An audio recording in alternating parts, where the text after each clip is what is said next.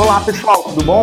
Eu sou Bruno Soares e bem-vindos a mais um Peoplecast, o seu webcast especializado em gente em gestão. Para o seu negócio crescer, inevitavelmente você vai precisar contratar novas pessoas para o seu time. Pensando nisso, o tema de hoje é recrutamento. E para falar sobre isso, estamos com a convidada Ana, da empresa Nift. Ana, seja muito bem-vinda ao Peoplecast. Obrigada, Bruno. Obrigada pelo convite. Olá, pessoal. Pode se apresentar, conta um pouco mais da sua história para o pessoal te conhecer também. Tá, legal. Então, como o Bruno falou, eu sou a Ana, né? Sou cofundadora da NIFT. É, eu sou psicóloga e estou nessa área de recrutamento e seleção, principalmente, já tem algum tempo. Né? Já trabalhei com consultoria, empresas de tecnologia, enfim, e aí resolvi empreender há mais ou menos um ano. Acho que, resumidamente, essa é a minha história. Ah, perfeito. E o que, que é a NIFT? Legal. É, então, a NIFT é uma empresa de tecnologia, né, uma startup, e a gente ajuda a encontrar e engajar os candidatos, né, pensando no hunting, aquela busca ativa, vagas mais complexas, é esse é o desafio que a gente quer ajudar as empresas. Legal, perfeito. Bem direto ao ponto do recrutamento, né, Sim, do hunting. Exatamente. Então. E pelo que vocês têm conversado com os seus clientes ou com outras empresas de RH ou, ou empresas diversas, qual tem sido o maior desafio do recrutamento de pessoas? Então, o que, que a gente tem visto, né? Uh, falando com diferentes empresas, a gente vê que o desafio é, são diferentes desafios de acordo com as empresas, né? Então, por exemplo, falando com indústrias ou empresas que têm vagas mais operacionais, a gente vê que o desafio é tornar tudo isso mais digital, né? Sair do físico para o digital. Empresas que contratam desenvolvedores, por exemplo, têm um outro desafio. É, mas falando mais para o nosso contexto, para o nosso mercado mesmo, eu vejo que é a competitividade, né? Então, hoje, é, bons profissionais estão com várias, várias propostas de emprego. Bons profissionais conseguem escolher onde eles querem trabalhar, né? E alinhado a isso também, então, o desafio mais recente que eu diria são as novas profissões, né? Então, o mercado já está necessitando de é, novas habilidades e não deu tempo de formar elas ainda. Então, acho que eu diria que esses são dois principais desafios do nosso mercado, nossa realidade, né? E tu enxerga alguma forma que as empresas podem contornar esse desafio? O que, que vocês, vocês veem esse pessoal tentando contornar esse problema no, na parte de recrutamento? Uh, com relação à competitividade, eu acredito que é muito relacionado à experiência, experiência do candidato, assim, né? Quando a gente vai fazer uma analogia com um serviço, por exemplo, hoje se fala muito de é, experiência do cliente, experiência do usuário, é porque a demanda está muito grande, assim, né? Eu posso escolher qual café que eu quero né? Que eu quero tomar um café, por exemplo, qual padaria que eu quero tomar um café. É, e é mais ou menos essa lógica que os recrutadores têm que ter.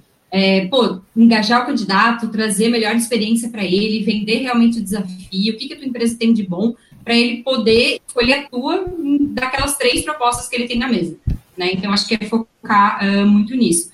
E com relação à formação, é as empresas investirem nisso. Elas têm que saber que, ah, eu tenho uma vaga de Big Data Sênior. Pô, é, é, muito difícil encontrar um Big Data Senior, porque é muito nova essa profissão por aqui, né? Então, elas têm que investir em formação, seja interna, né? Seja com outras empresas que já estão atuando super bem nisso. Então, acredito que seja mais ou menos nessa linha. É, o, o, RH tem que começar a se preparar melhor para essa parte da, do, do, recrutamento e seleção, né? Tipo, parou Exatamente. de ter candidato e, é. e essas estratégias de ranking aí acabam é, ficando cada vez mais específicas e mais desafiadoras também. Exato, exatamente. E tu acha que o employee branding, uh, o employer branding, a, a questão das uhum. marcas, pode ajudar nesse processo de, de hunting? Com certeza, é, com certeza. Quando a gente fala que a gente atua em hunting, muitas empresas acreditam que a gente não defende essa, essa questão de marca empregadora, né? Uh, porque muita gente vê como marca empregadora divulgação, divulgação das vagas, oportunidades a gente acha que isso tem que existir, um, um, é, um, investimento muito grande em marca empregadora, e eu diria que o hunting, ele é muito, é, ele depende muito da tua marca. Então, se tu for vender uma oportunidade para um profissional, né, um bom profissional que está no mercado, é, se ele conhecer a tua marca, a tua empresa, ele vai dizer, poxa, quero saber mais, quero saber mais desse desafio. Às vezes a pessoa, quando ela se aplica numa vaga, não necessariamente ela está se aplicando por causa da tua marca. Muitas vezes é por causa de necessidade, ela está precisando, está procurando um emprego né? Agora, no hunting, eu diria que, que a marca empregadora é essencial. Perfeito. Eu tenho visto, eu tenho acompanhado cada vez mais empresas, né, até por causa da, da própria Fits, e eu vejo algumas empresas super ativas no Instagram, postando exatamente como é que tá lá dentro, quão bom é o clima. Eu vejo cada vez mais empresas fazendo ações desse tipo, né? Realmente uhum. tem, tem ficado muito legal. Exatamente. E juntando os desafios e as formas de, de contornar esses desafios, né, as estratégias de recrutamento, de seleção, é, do teu ponto de vista, como é que as empresas podem se preparar melhor para ter uma melhor estratégia de recrutamento? Uhum. É, uma coisa que a gente gosta muito de fazer, que eu sempre gostei muito de fazer, é, é bench, benchmark com principais empresas, é, só que eu olho muito para o mercado lá de fora. Sei que a gente não tem que trazer coisas prontas, né? A realidade é outra, a cultura é outra, enfim. É, mas é, é a maneira da gente estar um passo à frente, assim, né? A gente fala de RH, fala de recrutamento, muito, muito, muito do mesmo se fala, né? Então não se fala de coisas muito inovadoras, de coisas diferentes.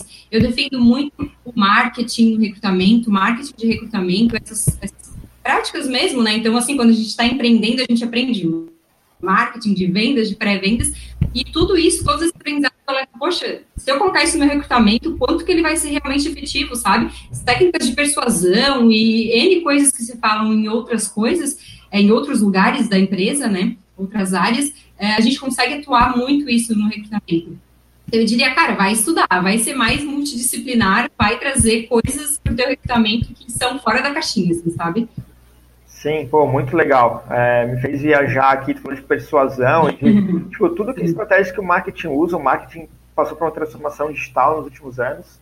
É, basicamente, a maioria da, das empresas está muito é, cuidando dos dados, bem analítica. É, ao mesmo tempo, a área comercial está cada vez mais estudando gatilhos mentais, persuasão. E o uhum. RH, ou no recrutamento, ou em outras áreas também, poderia participar disso também, né? Também pode usar essas Total. técnicas. Total. É marketing e venda, só que para candidatos, para profissionais, e não para o B2B, né? Digamos assim. Perfeito.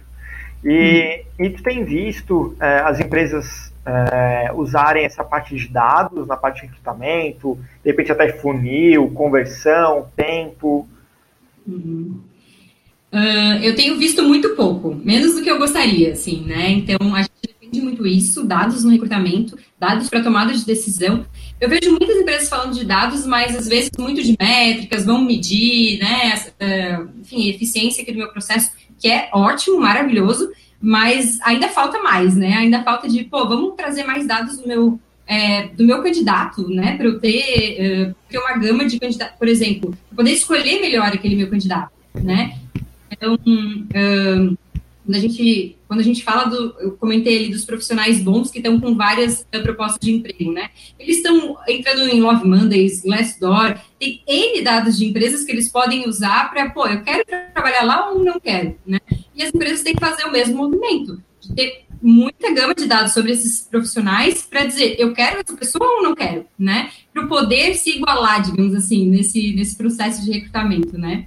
Ah, então, eu vejo a tecnologia como muito aliada nesses, nesses dados, tanto de métricas como de, de processos, melhoria de processos, enfim, é, acho que vai deixar os recrutadores mais focados em coisas estratégicas e deixar a tecnologia para aquelas questões operacionais, né?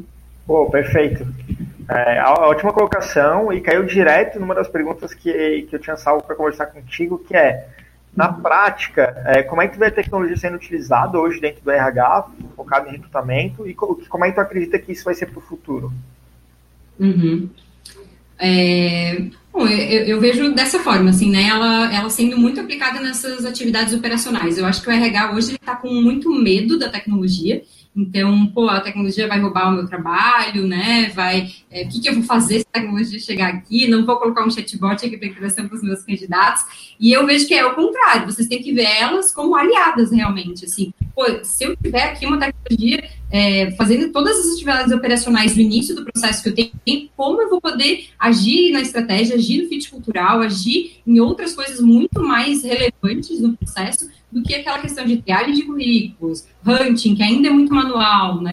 Então, uh, eu vejo ela 100% como aliada e digo, olha, não tenho medo, porque quem tem medo vai ser tirado do mercado, porque ou aceita ou, ou, ou não espaço, assim, né? Então, acho que tem que ter bem esse mindset, assim. Sim, sim, sem dúvida. É, eu vejo uma transformação do profissional de RH. É, o meu background é análise de tecnologia e a gente passou por uma baita transformação no, no, no início dos anos 2000. E eu vejo essa transformação está acontecendo também com as pessoas de RH hoje e o RH do futuro uhum. vai ter que evoluir e está muito mais próximo da tecnologia, né? Com certeza, muito mais.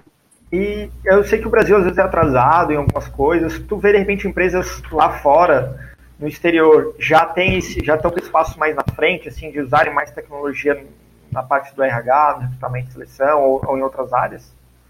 Com certeza. Quando a gente fala de recrutamento e seleção, a gente até tem um estudo que a gente, que a gente gosta de comparar muito. É, existe muita solução de tecnologia para recrutamento e seleção. Então, assim, seja para CRM, eles falam muito, né, de, de é, gerenciar esse relacionamento com um candidato, seja de chatbot, empresas de chatbot têm inúmeras, é, empresas de ATS, que é o mais famoso, que já chegou aqui no Brasil, né, tem muitas. É, olha, é uma infinidade que a gente nem, nem se nem imagina, né? Quando a gente começou a empreender, a gente falou, vamos olhar um pouquinho lá para fora. E a gente se assustou de tanta coisa que existe lá fora, sabe? Então, eu acho que a gente tem que começar a olhar um pouquinho mais é, lá para fora para deixar de ter, de ter medos, assim, sabe, dessa tecnologia. Ah, legal, perfeito. Acho que faz todo sentido. As nossas pesquisas da FITS também revelam isso, de que 70% das empresas nos Estados Unidos e na Europa usam ferramentas tecnológicas na gestão de pessoas. Quando a gente olha para o Brasil, é aproximadamente 10%. Ou seja, o gap é muito grande. Né?